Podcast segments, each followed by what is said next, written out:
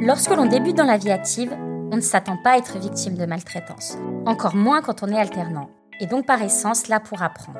Une injustice qui laisse des marques à vie. Je suis Nelly Mekawi, chargée de marketing chez Aves Formation, et dans la ramasse salariale, nous souhaitons recueillir les témoignages de ceux à qui, dès le départ, on a coupé les ailes. Ce jour-là, pendant que tout le monde riait, trinquait, échangeait, euh, faisait presque la fête, moi je travaillais en silence, je répondais au téléphone, j'étais complètement invisible. Comment faire quand on est sans cesse rabaissé et invisibilisé par nos équipes de travail Quentin évoque la maltraitance qu'il a subie pendant ses deux années d'alternance dans une agence de communication. Alors en 2005, j'étais étudiant en alternance dans une agence de communication spécialisée dans la création de sites internet et c'était ma première expérience professionnelle dans ce domaine.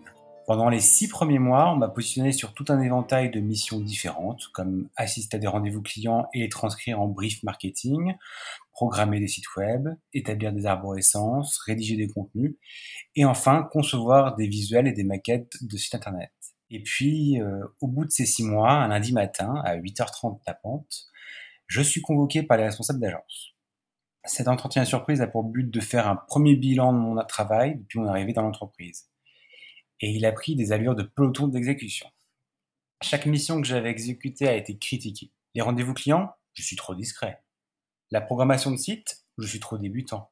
Mes arborescences de site, trop enfantine. Rien ne va dans ces six mois de travail où on me fait sentir que j'ai été baladé de section en section dans l'espoir où je présente un intérêt pour l'agence. On me laissera à la conception graphique car apparemment il y a un peu de potentiel dans cette branche-là, mais il faudra beaucoup de travail pour que je m'améliore. L'entretien s'achève sur cette sentence que je n'oublierai jamais. Quentin, aujourd'hui, tu n'es pas une ressource pour l'entreprise, tu es un poids.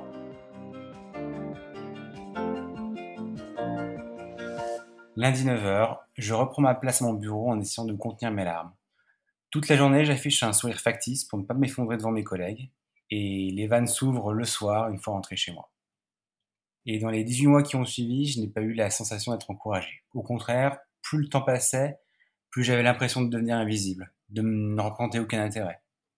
L'exemple le plus parlant pour illustrer cette euh, invisibilisation s'est déroulé un peu avant la fin de mon alternance. C'était l'été à cette époque, l'agence organisait une journée séminaire avec tous les, membres pour parler du futur dans un climat détente avec apéritifs, repas.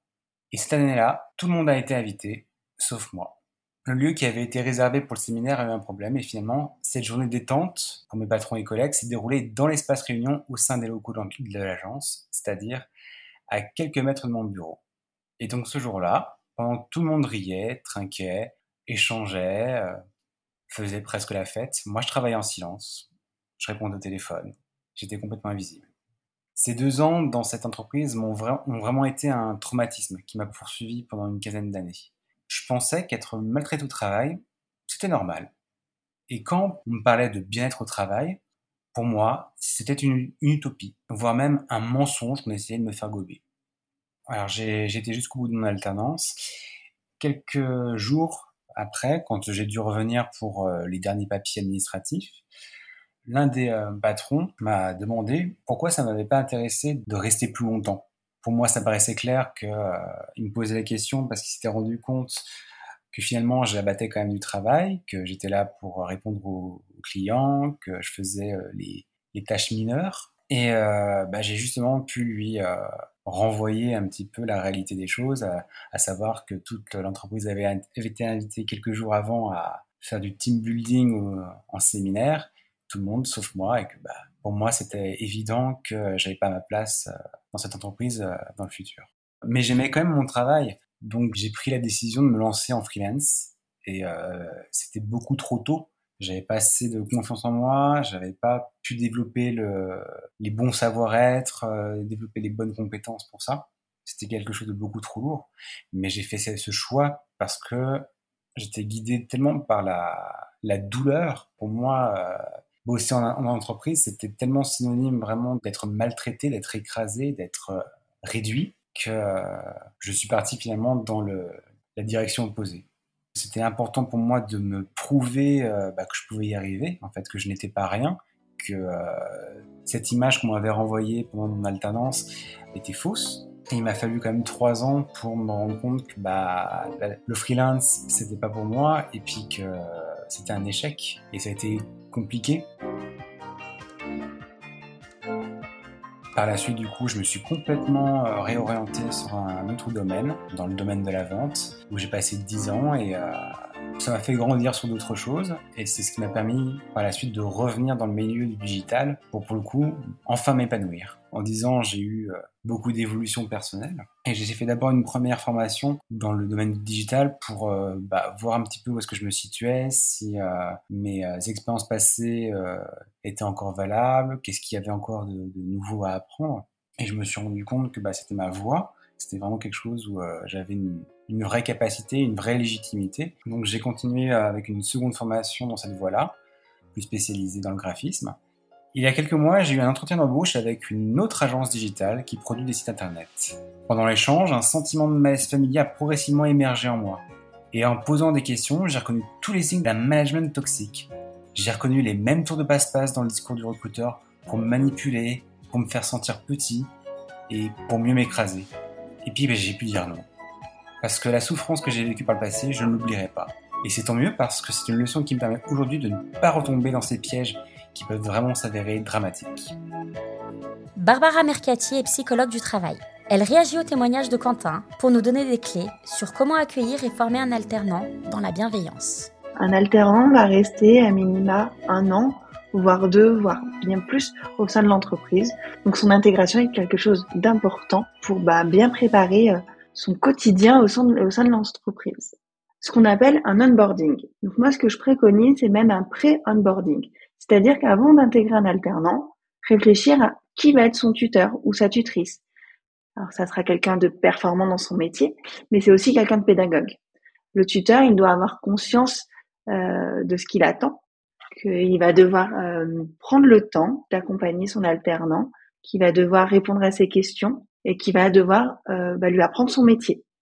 Donc c'est important de trouver quelqu'un qui soit motivé et qui soit prêt dans cette démarche. L'alternant, de se sentir attendu. Donc c'est important que euh, son premier jour, il y ait le nécessaire, c'est-à-dire un bureau, le matériel nécessaire, mais également qu'il soit attendu par les équipes. Donc prévenez euh, les collaborateurs, vous pouvez faire un mail de bienvenue ou alors lors des réunions d'équipe en expliquant bah, qui il est, euh, d'où il vient, quelle est son école, son niveau et surtout ce qu'il va faire dans l'entreprise. Vous pouvez même prévoir un welcome book. Dans le welcome book, voire un welcome kit c'est vraiment euh, voilà le kit de bienvenue avec euh, des goodies de l'entreprise, peut-être un organigramme, une présentation que vous pourrez lui remettre le premier jour. Concernant la présentation de l'entreprise, ce qui va arriver euh, bah, le premier jour de, sa venue, c'est bah, lui expliquer l'organisation, mais également lui faire visiter l'établissement. C'est important qu'il puisse se repérer dans les lieux. Et par le biais de la présentation, de la visite de l'établissement, c'est lui présenter les personnes ressources avec qui il va être amené à travailler ou qui ont un poste clé au sein de l'entreprise. Il faudra également lui prévoir une formation sur les, les process et les outils. L'école le forme sur toute cette partie euh, technique, mais sur la partie vraiment opérationnelle, c'est vous, entreprise, qui devez le former. Il y a différentes études, et notamment une, une étude d'Apit Renis qui montre que 51% des alternants et stagiaires déplorent l'absence ou la faiblesse des onboarding. C'est-à-dire qu'il faut vraiment miser et prendre du temps sur cette intégration. Souvent, on pense à l'intégration avec l'administratif, les documents à signer, mais c'est pas suffisant. Les alternants, tout comme les stagiaires et j'allais dire l'ensemble des, collaborateurs que vous intégrez dans votre entreprise, ont besoin euh, de connaître les, acteurs, de vraiment euh, prendre la température sur le côté humain. Il faut se rendre compte que euh, l'onboarding c'est pas du temps perdu, c'est vraiment de l'investissement. C'est vraiment voir sur du long terme. Et la relation avec le tuteur, elle doit être importante. Ce qui peut être fait aussi, c'est à la fin de la première semaine, lui demander un rapport d'étonnement. Comment ça s'est passé? Est-ce que c'était suffisant? Est-ce qu'il lui manque des choses? Est-ce qu'il y a besoin de revenir sur certains euh, sur certains moments? Mais je dire toute la durée de l'année euh, d'alternance, c'est prévoir des points réguliers en individuel avec le tuteur, qui puisse échanger sur le pro, vraiment sur le, le contenu de la mission, mais aussi bah voilà sur euh, tout ce qui peut se passer à côté. Il faut aussi insister sur l'école. Le tuteur a aussi un, un droit de regard et un, rôle à jouer là-dedans, c'est-à-dire qu'il doit poser des questions sur comment ça se passe à l'école, qu'est-ce qu'il a vu, qu'est-ce qu'il a appris, c'est vraiment une relation tripartite. Ce qui est possible, si ce n'est pas prévu par l'école, c'est demander des points. Demander un point euh, avec le tuteur école qu'il puisse venir voir comment ça se passe en entreprise. Soit si vous, alternant, vous avez des questions et des choses que vous n'osez pas forcément dire à votre tuteur et à l'entreprise, l'école peut faire passer les messages. Et de la même manière, si vous, tuteur, vous avez des questions euh, et des points que vous n'osez pas aborder avec votre alternant, ou voilà, des messages à faire passer, l'école peut faire euh, intermédiaire. et c'est vraiment tout le, le, socle d'une alternance réussie, c'est de bonnes relations entre les trois acteurs. Ce qu'il faut savoir, c'est qu'un alternant, c'est vraiment un collaborateur comme les autres. C'est-à-dire qu'il doit être intégré et associé à l'ensemble de vos événements pour pas qu'il se sente euh, exclu. Il doit vraiment euh, être là pour tout voir et, tout apprendre. Donc vous devez vraiment l'associer à autant de choses que, que possible. Et ne pas oublier qu'un alternant, c'est aussi votre l'image de l'entreprise à l'externe, au sein de son école, mais aussi de son environnement personnel. Donc il, doit vraiment se sentir intégré, il ne doit pas y avoir de différence de traitement entre lui et les autres.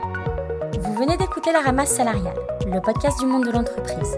Si cet épisode vous a plu, rendez-vous tous les mercredis sur Apple Podcasts, Spotify ou Podcast Addict pour découvrir un nouveau récit sur le monde du travail.